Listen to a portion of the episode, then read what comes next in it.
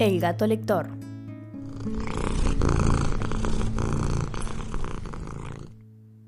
Hoy presentamos El espejo de Matsuyama por un anónimo japonés.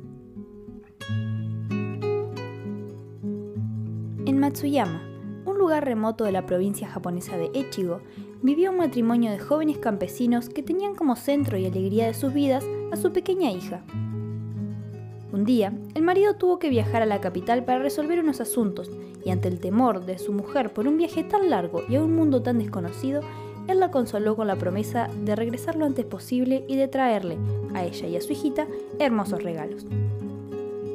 Después de una larga temporada, que a la esposa se le hizo eterna, vio por fin a su esposo de vuelta a casa y pudo oír de sus labios lo que había sucedido y las cosas extraordinarias que había visto, mientras que la niña jugaba feliz con los juguetes que su padre le había comprado. Para ti, le dijo el marido a su mujer, he traído un regalo muy extraño que sé que te va a sorprender. Míralo y dime qué ves dentro.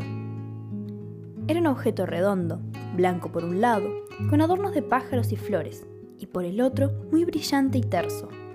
Al mirarlo, la mujer que nunca había visto un espejo quedó fascinada y sorprendida al contemplar a una joven y alegre muchacha a la que no conocía el marido se echó a reír al ver la cara de sorpresa de su esposa. ¿Qué ves? le preguntó divertido.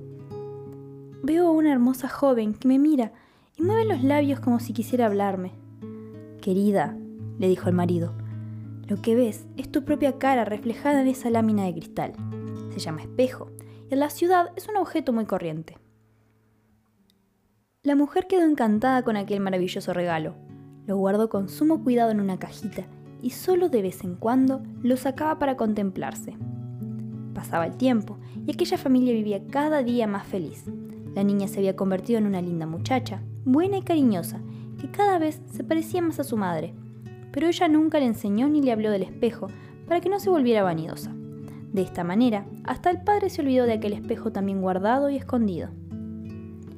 Un día, la madre enfermó y a pesar de los cuidados de padre e hija, fue empeorando de manera que ella misma comprendió que la muerte se le acercaba.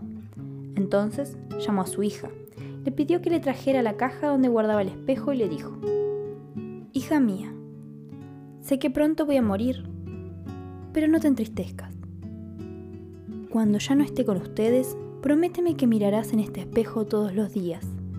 Me verás en él y te darás cuenta de que aunque esté muy lejos, siempre estaré velando por ti. Al morir la madre, la muchacha abrió la caja del espejo y cada día, como se lo había prometido, lo miraba y en él veía la cara de su madre, tan hermosa y sonriente como antes de la enfermedad. Con ella hablaba y a ella le confiaba sus penas y sus alegrías, y aunque su madre no le decía ni una palabra, siempre le parecía que estaba cercana, atenta y comprensiva. Un día, el padre la vio delante del espejo como si conversara con él, y ante su sorpresa, la muchacha contestó, Padre, todos los días miro en este espejo y veo a mi querida madre y hablo con ella. Y le contó el regalo y el ruego que su madre le había hecho antes de morir, lo que ella no había dejado de cumplir ni un solo día. El padre quedó tan impresionado y emocionado que nunca se atrevió a decirle que lo que contemplaba todos los días en el espejo era ella misma, y que tal vez, por la fuerza del amor, se había convertido en la fiel imagen del hermoso rostro de su madre.